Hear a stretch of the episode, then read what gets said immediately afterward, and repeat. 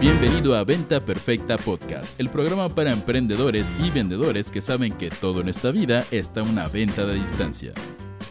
Y ahora con ustedes, su anfitrión, coach en ventas, CEO de Mass Academy y papá de un perro gordo llamado Guatón con un alto nivel de ternura perruna, Chris Ursúa.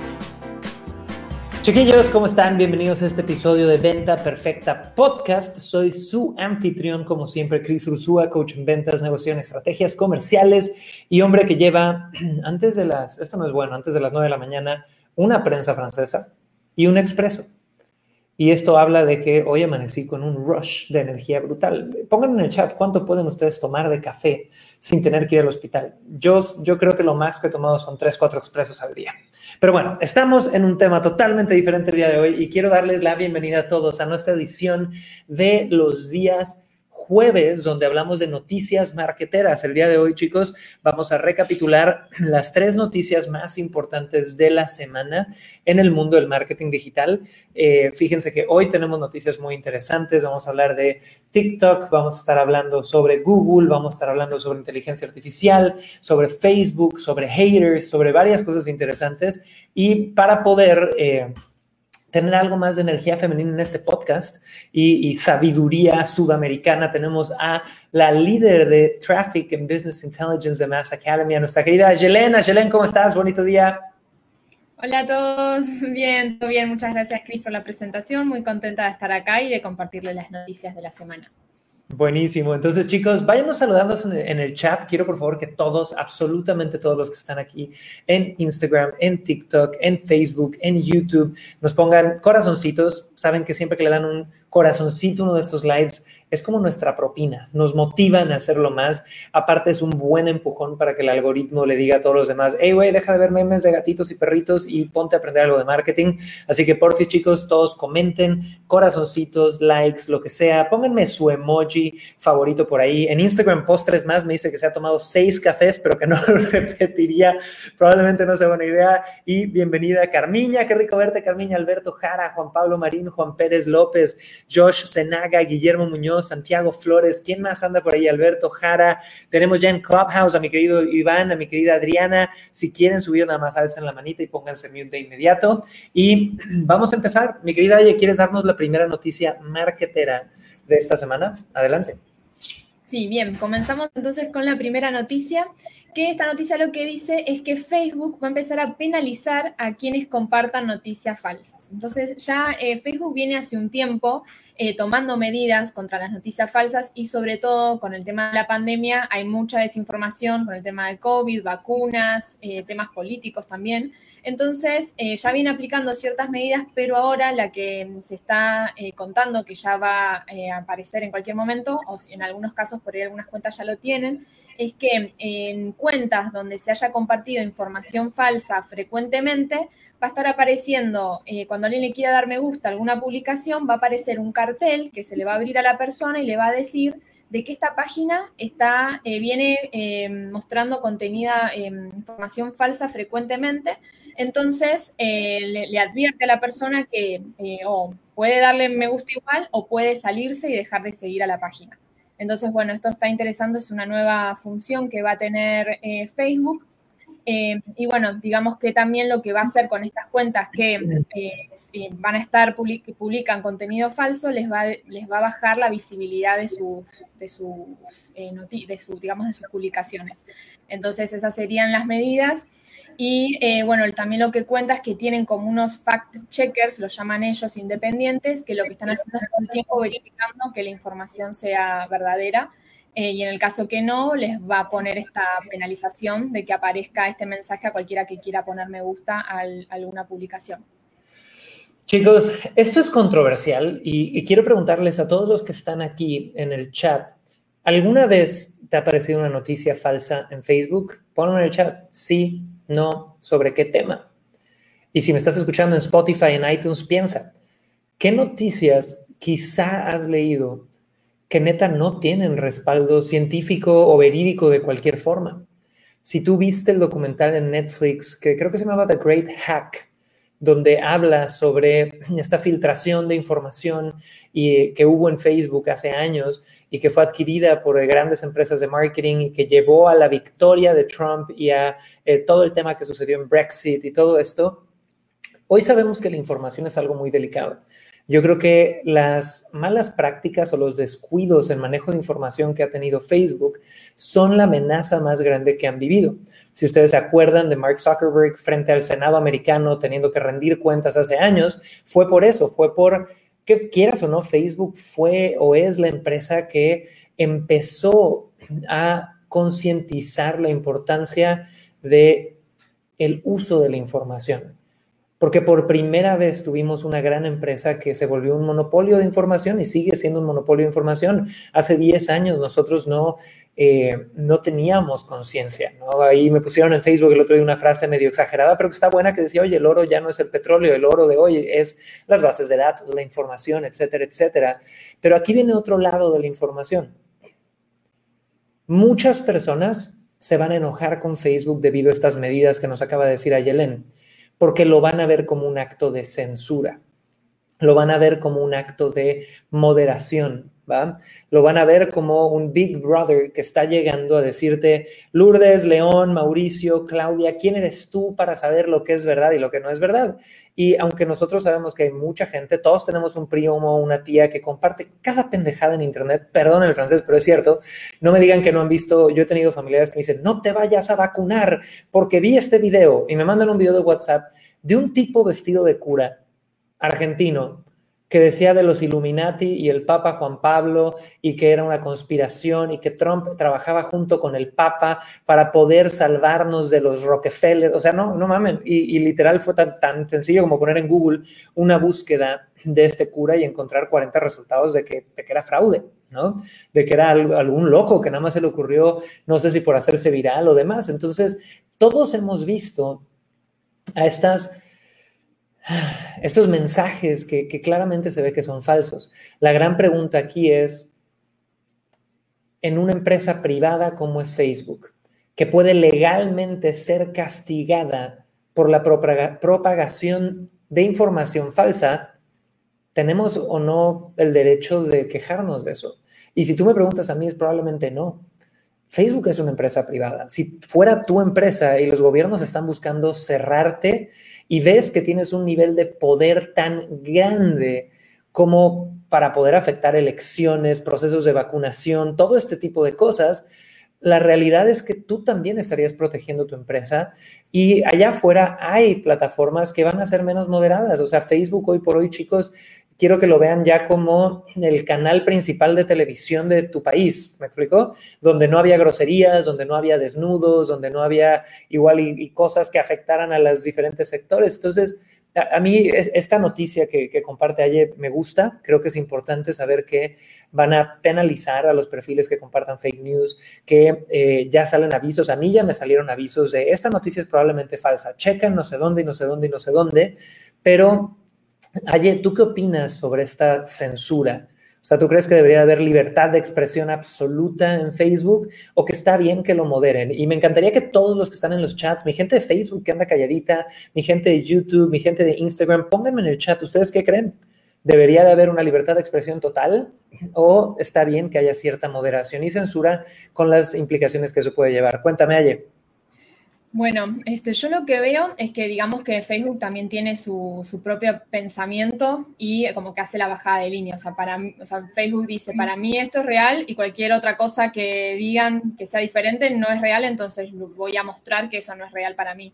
Entonces es una forma como de bajar línea y digamos que, o sea, lo que sería ideal es que cada quien pudiera decir lo que, lo que quiera y que está, digamos, en, en cada persona, en su objetividad y en sus creencias, seguir o no seguir determinadas eh, noticias o también tener la voluntad de informarse y ver qué es real y qué no y qué no quiere seguir y dejar de seguir. Pero digamos que están en tanto el alcance que tiene Facebook que ya se les va de las manos y parece como que es la única medida que pueden hacer como para controlar la información y por lo mismo que vos decís, de no tener a los gobiernos atrás eh, buscándoles ahí, eh, digamos, el punto en el, que, en el que les digan, no, esto ya no puede seguir, y mismo en algunos países eh, deciden cerrar Facebook o no tener redes sociales por esos motivos. Entonces, digamos, a mí lo que me gustaría es que, es que no me aparezcan esas o, que sí aparezcan, pero yo tener la decisión de a quién seguir, a quién no, y que, que cada quien publique lo que quiera.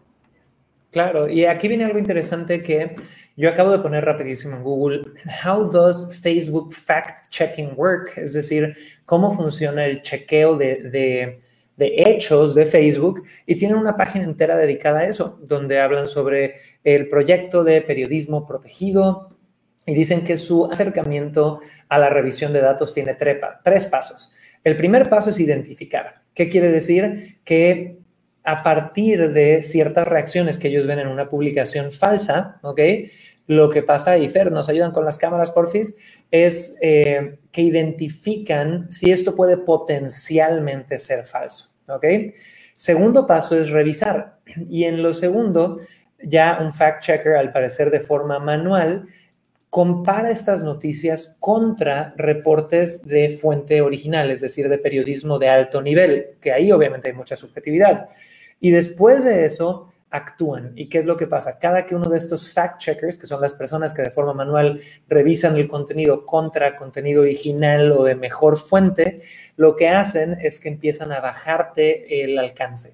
Es decir, esa noticia ya no va a llegar más lejos. ¿Por qué? Porque con la inteligencia artificial te están diciendo esto parece choro mareador, vamos a bajarlo un poquito. Entonces, yo creo que aquí viene algo interesante y es lo que hemos hablado una y otra vez sobre Facebook, chicos.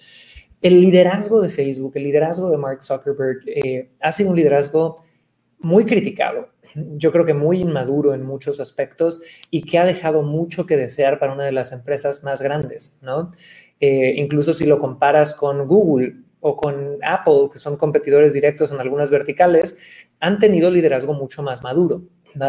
Eh, conocemos que Mark Zuckerberg de repente es medio atrabancado, es una empresa que nació con un eslogan de Move fast and break things, o sea, muévete rápido y rompe cosas, lo cual está cabrón. Y cuando eres un startup chiquitito está bien, pero cuando eres un monstruo de 3 billones de usuarios activos al mes que tiene impacto a nivel socioeconómico y global tan grande, ya no te puedes mover rápido y romper cosas, ¿no? Entonces yo creo que este liderazgo que ha tenido Facebook lo que ha generado es mucha desconfianza en Facebook, ¿va? Y cuando hay desconfianza en Facebook, pues la gente se pone paranoica y, de por sí a la gente le gustan las teorías de conspiración y aparte el compadre Mark parece reptiliano, o sea, el tipo parece más iguana que nada más le falta parpadear al revés y con eso nos confirma todo.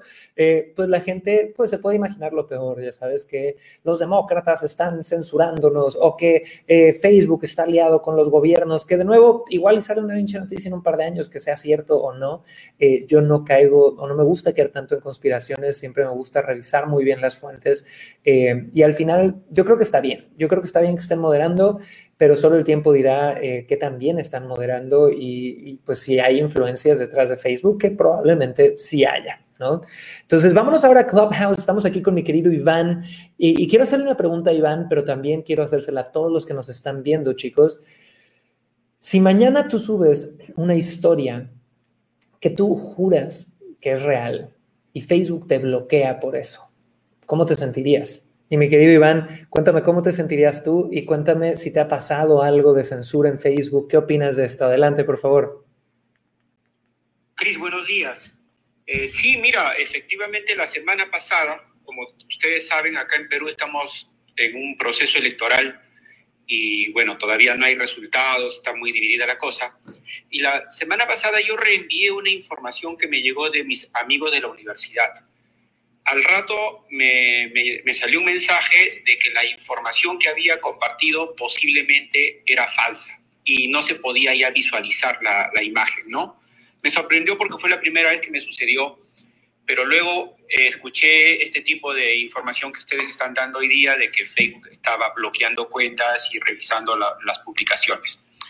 Me incomodó un poco, más que nada porque que me sentía yo culpable de no haber revisado o, no haber verificado que esta información eh, sea real o no. Simplemente la compartí porque me pareció interesante. Ahora, eh, si me bloquearan totalmente mi cuenta, sí que sería un desastre, porque al menos en mi caso, como ya lo he mencionado anteriormente, yo uso mi cuenta de Facebook no para temas personales, sino básicamente para temas de agregar valor en lo que me concierne a seguros y también compartir algunas cosas, eh, digamos, de, de amistad, de temas de eh, mentalidad, ¿no? Más, más nada de temas personales, lo cual sí me incomodaría y no sé qué haría. La verdad, no sé qué haría en ese caso. Súper, gracias por compartir, Iván. Y aquí nada más agregaría algo, chicos, que cuando estuvo el tema de la pandemia, Facebook y en las elecciones americanas, Facebook fue muy criticado por su manejo y de hecho parte de la crítica que es o los ataques que vivió Facebook hizo que naciera Clubhouse, la plataforma que estamos usando donde acaban de escuchar a Iván y donde siempre pueden buscarnos para subir aquí al podcast. ¿Por qué? Porque Clubhouse tiene un formato donde por naturaleza las cosas no se graban. Entonces la gente puede hablar y decir lo que quiera y eh, desaparece. Obviamente para marketing esto es horrible porque lo que queremos nosotros es reciclar el contenido y poder sacar de aquí nuggets y otras cosas, pero te obliga a poner rec entonces, sí hay plataformas alternas donde hay menos moderación. Ahora, vi que subió otra recurrente Venta Perfecta podcast, mi querida Adriana, rápido al escenario aquí. Entonces, Adri, ahorita te voy a dar el, micrófono un minutito para que nos digas qué aporte tienes sobre este tema y después pasamos a la segunda noticia del día de hoy. Adelante, mi querida Adri. Buen día. Pues justo tú preguntabas que cuántas veces nos hemos topado con las fake news y yo estaba pensando que en, realidad, como yo diría un 90%, esas fake news me han llegado a través de gente que conozco y que comparte. Entonces, si bien sí puedes como tomarte este discurso de la censura, etcétera, creo que es como un muy buen ejercicio para que nos pongamos a pensar qué cosas compartimos. O sea, creo que sí, más allá de que exista o de que fuera necesaria una regulación eh, qué estamos viendo, creo que sí nos hace falta una regulación de qué estamos compartiendo. no, estoy totalmente de acuerdo, chicos. Al final, dense cuenta que somos una sociedad que está por primera vez expuesto a que cualquier persona en cualquier minuto se puede volver viral, ¿no? Entonces, es, es bien interesante ver cómo nuestra psicología se va moldando a esto cómo vamos educándonos, qué vamos haciendo, qué no vamos haciendo y demás. Pero bueno, esto es un, un tema súper interesante, pero vámonos a la segunda noticia marketera del día de hoy. Les recuerdo a todo mundo, chicos, que como todos los jueves estamos en Noticias Marketeras, nuestra serie dentro de Venta Perfecta Podcast, dándote las tres noticias más relevantes de la semana pasada. Y mi querida Ashe, cuéntanos qué segunda noticia traemos. Bueno, bien, les cuento la noticia número dos. Eh, siempre acá traemos información sobre inteligencia artificial y cómo las redes sociales están avanzando sobre ese tema. Y justo ahora eh, salió una nueva inteligencia artificial de Google que se llama Google Kelm. Eh, sería K-E-L-M. Entonces, esto, bueno, es un acrónimo que, bueno, en inglés, pero en español significa modelo de lenguaje mejorado por el conocimiento. Entonces, esta inteligencia también que es por aprendizaje automático, lo que hace, y tiene un poco de similitud con lo que está haciendo Facebook, pero lo que hace esta es eh, permite reconocer y eliminar el lenguaje ofensivo de manera automática y cualquier tipo de información poco fiable. Entonces, bueno, se ve que eh, de alguna manera eh, todas estas plataformas están intentando eliminar el contenido falso y este, bueno, por eso crearon esta nueva inteligencia artificial que se va a sumar a otros algoritmos que tiene también Google, porque tiene muchos, y se sumaría, trabajaría en conjunto con otros para procesar la información que la gente busca. Eh, entonces, la idea sería cuando, cuando estás buscando algo que, digamos, procesar la información lo más relevante y va a contrastar con otras fuentes para que aparezca la información eh, más eh, verdadera, digamos, y no las noticias falsas. Y lo interesante también es que se lanzó bajo una licencia de Creative Commons, que lo que permite en teoría es que otras compañías como Facebook, Twitter, Microsoft eh, o cualquier plataforma lo pueda implementar también en sus propios algoritmos para procesar el lenguaje y determinar si es em, lenguaje ofensivo, poco fiable o información falsa. Entonces, chicos, aquí hemos hablado mucho de los algoritmos y siempre me gusta recapitular un poco. Un algoritmo es un pequeño robotcito eh, o a veces inteligencia artificial que busca procesar o, o sea, realizar procesos sin o con la menor interacción del ser humano. El algoritmo de Facebook usa muchísimos algoritmos. Usa uno para poder elegir a quién le enseña más tu publicidad o usa otro para encontrar spam. Para todos es un algoritmo el día de hoy. Digamos que es el tool of the trade eh, es la herramienta del el mundo del marketing digital que más está utilizando y Google al lanzar Kelm, que es K-E-L-M, por si lo quieren revisar más, eh, me encanta que tiene un foco en reconocer y eliminar lenguaje ofensivo. Porque si has visto un lugar que sea el viejo oeste, son los comentarios de YouTube.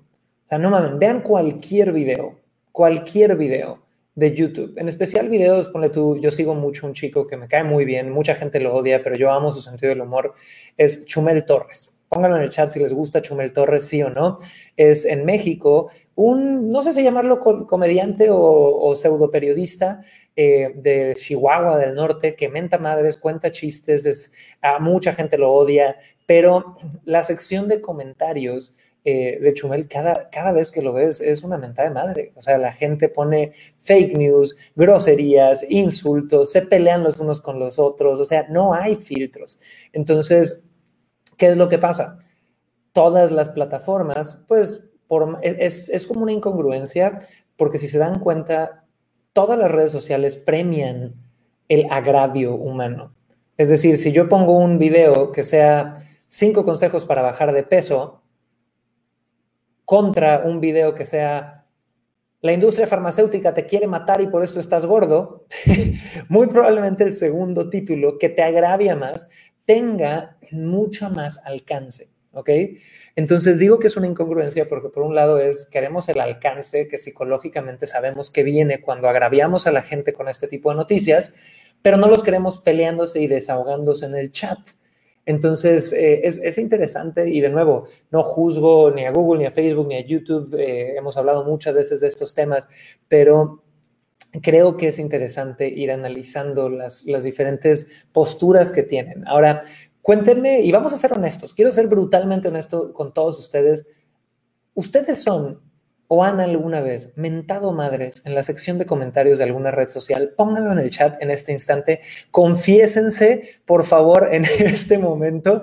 Yo tengo que admitir que de chavito sí, o sea, yo creo que mis publicaciones de hace 10 años seguramente menté madre, seguramente era un niño rata de esos que aparecen en Instagram eh, insultando gente. No tengo ninguna duda de que algún día lo hice, pero no lo he hecho en los últimos años y hay mucha gente que lo hace. O sea, yo el otro día, de nuevo, pones no sé, una cita de Bill Gates y salen 40 comentarios de Bill Gates es un asesino, mata perros, tú desgraciado, hijo de tu Pink Floyd, no sé qué, pasa a diario. Ahora, vámonos con mi querido Iván aquí en Clubhouse. Mi querido Iván, confiesa, con toda tu elegancia, ¿alguna vez has tratado como punching bag a las redes sociales y te has desahogado? Cuéntame, mi estimado. Sinceramente no no lo he hecho porque no es mi política. Eh, siempre respeto y, y, creo que una red social es como estar en una reunión social presencial y las personas con las que estás compartiendo merecen tu respeto, así tú no compartas su opinión.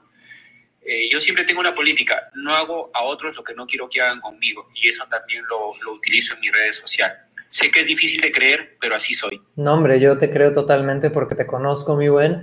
Me hubiera encantado tener esa filosofía desde mis 15 años. Aye, tú alguna vez, a ver, confiesa, Aye, con toda tu serenidad, me, me impresionaría que me dijeras, sí, che, yo le mento la madre a todos en No, la verdad que, que, no, pero, mm, o sea, sí cuando veo un video me doy cuenta que, eh, digo, este segura, seguramente a esta persona le pusieron abajo un montón de comentarios y sí me voy a los comentarios a, a ver qué le pusieron porque es divertido. Y, y, sí, uno obviamente también por ahí coincide con algunos, pero de ahí a pensarlo y escribirlo hay todo un proceso que, que no sé cómo hace esa gente de, de, hacerlo tan instantáneo, como que a mí la razón en un momento me dice, no, ¿cómo le vas a escribir eso a esa persona? Pero sí se, se ven los comentarios y bueno, a veces es divertido leerlos. Es divertidísimo, yo me cago de risa. Obviamente cuando te los ponen a ti no es lo mismo, pero así pasa. Ahora, me encanta ver aquí en los chats y nos ayudan con la cámara, chicos, porfa.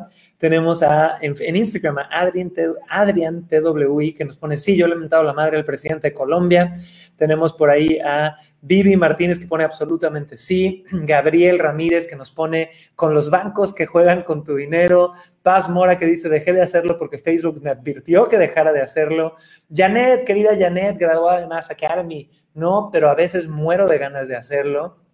Entonces, chicos, es, es, es un tema, ¿no? Y yo creo, la verdad, que no deberíamos de estarlo haciendo porque hay que ser más empáticos ha, habido casos en Estados Unidos de niños que por ciberbullying se suicidan, ¿no? Y podrás decir, bueno, es que no son niños, son el presidente de Colombia, pero quieras o no, a veces lo que dice Juan dice más, lo que dice, ¿cómo es la frase? Dice, lo que dice Juan de Pedro dice más de Juan que de Pedro, carajo. Entonces, yo sí creo que hay que tener mucho cuidado con lo que publicamos en Internet, eh, que hay que ser un autofiltro, ir aprendiendo de eso. Y antes de seguir a la siguiente noticia, me encantaría que mi querida Adriana en Clubhouse se confiese con nosotros. Adri, ¿has sentido en tu estómago la necesidad de mentar madres en alguna red social? ¿Lo has hecho o no lo has hecho? Cuéntame. Primero, qué gran lección de elegancia nos dio Iván. y bueno, tengo ya un tiempo que no, que sí cuido mucho como lo que digo, pero por supuesto, en algún momento, claro que me agarré con alguien en Facebook, alguien a quien ni conoces por cosas que después te das cuenta que ni te importaban tanto.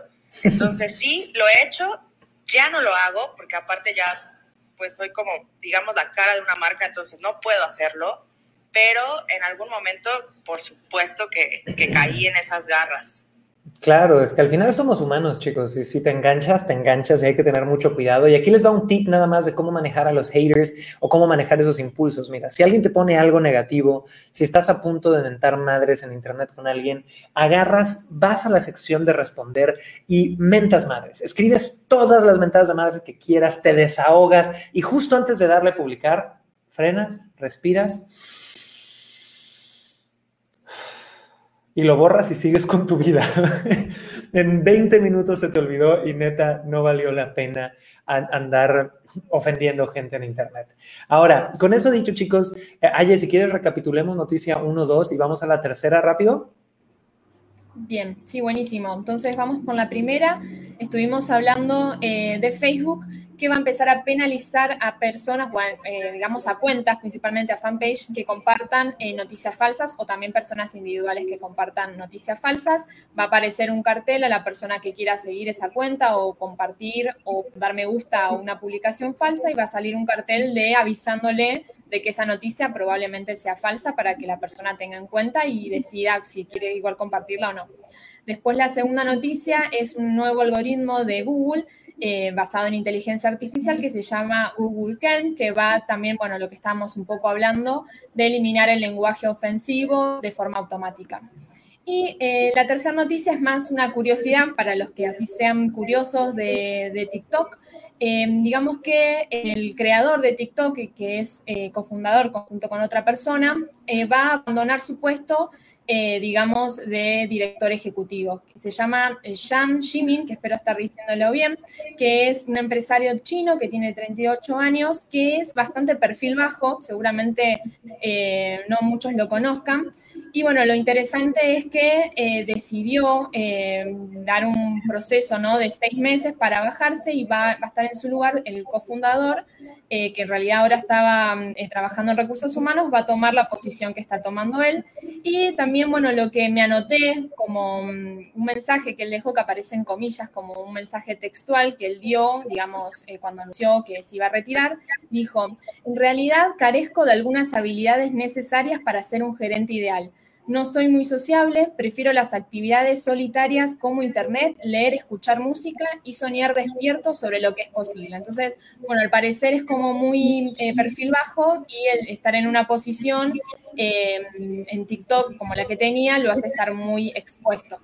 Y dice que se va a dedicar a otras estrategias más a largo plazo Recordemos que él fundó el emporio tecnológico que es ByteDance alrededor del 2012 y en TikTok lo creó aproximadamente del 2016, pero hace un año y medio es donde TikTok empezó a expandirse muchísimo, sobre todo creo que influyó el tema de, la pandemia. Y eh, TikTok es la primera aplicación que es global hecha en China. Entonces, bueno, eso es, eh, digamos, la información que hay sobre, este, sobre el creador de TikTok, que es, digamos, una curiosidad y, bueno, es interesante también como para analizarla. La, verdad, chicos, es que este, este tipo de noticias me gustan, porque yo no conocía de Shang Jiming, eh, Juan para los cuates, le podemos decir, eh, pero el creador de TikTok, imagínate lo que es haber creado TikTok. Creas esta red social, se vuelve viral durante la pandemia, millones de millones de millones de seguidores, tienes 29 billones de dólares en la cuenta bancaria, has liderado todo esto y eres pues igual y tan inteligente emocionalmente como para decir, hay gente que podría liderar esto más que yo o mejor que yo. ¿Tú podrías hacer eso? Pónmelo en el chat y, piénsalo bien, porque si has alguna vez cerrado una venta y dices, wow, soy un chingón, cerré una venta y me siento empoderado, imagínate lo que es cerrar 29 billones de dólares en ventas y luego llegar a un punto de autorrealización de decir, ah, dejemos el, mando de este barco a cargo de alguien más, o sea, le estás dejando a tu bebé el liderazgo de esto. Entonces, pónganme en los chats si ustedes creen que podrían tener la capacidad de hacerlo. Si sí o si no, cuéntenme. Ahora, aparte de todo, tiene cara de buena onda, Aye, ¿a poco no? Yo no lo había visto, pero miren, les voy a poner esta foto aquí en pantalla. Los que me están viendo, están escuchando esto, nada más busquen ahí a Shang Jimin, pero tiene cara de a toda madre. Por favor, vean este muchachón. Tiene cara como de que me, gustaría tomarme, eh, no sé si una cerveza, un Yakult o algo. Me recordó a Carlos Casuda, por eso dije Yakult. Pero bueno, tiene cara de a toda madre. Eh, tiene 38 años, 29 mil millones de euros, euros, no dólares en la cuenta. Y me encantó, aparte de esto, que el creador de TikTok es antisocial, güey. o sea, el creador de la app donde nos pone a hacer retos, bailar, todo esto es antisocial o al menos alguien muy cohibido que, también te da a entender eh, cómo hay que reconocer tus, tus áreas de, de fortaleza tus áreas de disfrute. Y, me encanta esto. Y Aye, voy a cambiar un poco el tema porque creo que hay muchas lecciones que podríamos profundizar aquí y de verdad a todos los que les interese siempre averiguar sobre la vida de CEOs y demás, creo que vale la pena eh, buscar a Shang Jiming, el creador de TikTok, pero... Adivinen qué otro eh, CEO se bajó del puesto recientemente, eh, que seguramente ya, ya saben algunos, pero esta historia vale la pena traerla.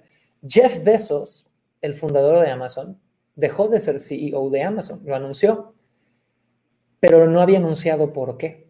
Y ya anunció por qué. Y cuando les diga por qué el dueño de una de las empresas más grandes del mundo, sino que es la más grande del mundo, dejó su empresa, se van a ir para atrás. Jeff Bezos dejó de ser CEO de Amazon, lo anunció con tiempo, porque va a ser parte de la tripulación que van a ir al siguiente lanzamiento de su empresa de cohetes.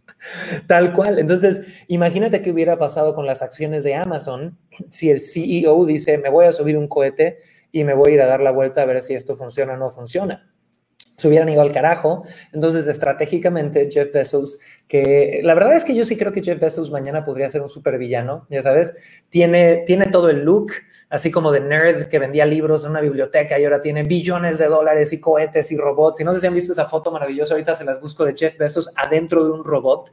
O sea, si eso no es el villano de Batman, no sé qué sería. Pero bueno, cuéntame tú qué opinas de todo esto, mi querida Aye, del movimiento de Shang, eh, de Jeff Bezos yéndose en un cohete. Y ahorita vamos con Julio aquí en Clubhouse, con Iván y con Adri para comentarios de cierre. Adelante, Aye.